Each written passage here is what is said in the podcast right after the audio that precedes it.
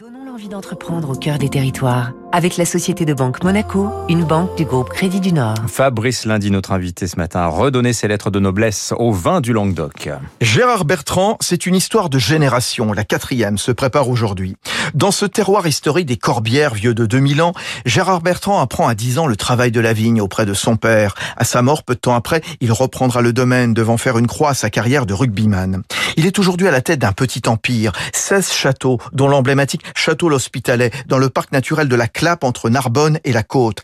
Gérard Bertrand est un pionnier de la biodynamique. Il pratique depuis 20 ans sur tous ses vignobles. Un mode de production qui fait appel au rythme cosmique et à des préparations à base de plantes médicinales, de bousses de vache et de quartz pour la vigne.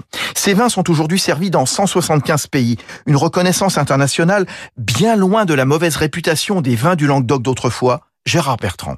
Le président Macron euh, m'a invité à participer au voyage en Chine en novembre 2019. Il y avait 80 à déguster, deux Bordeaux, un Grand Bourgogne et Château l'Hospitalet. Et le président chinois a dit, mon vin préféré, c'est le Château l'Hospitalet. Et le président Macron lui a expliqué que c'était le sud de la France, la biodynamique, c'était les vins de Gérard Bertrand. Donc, c'était un moment de grâce, un moment exceptionnel. Vous imaginez les vins du Midi il y a 30 ans, on fait partie du Gotha des vins du monde. Donc, cette région est une terre d'excellence. Et parce qu'il jure que la nature est plus forte et plus intelligente que nous, Gérard Bertrand fait partager ses convictions et sa démarche spirituelle dans La nature au cœur, sorti en mai.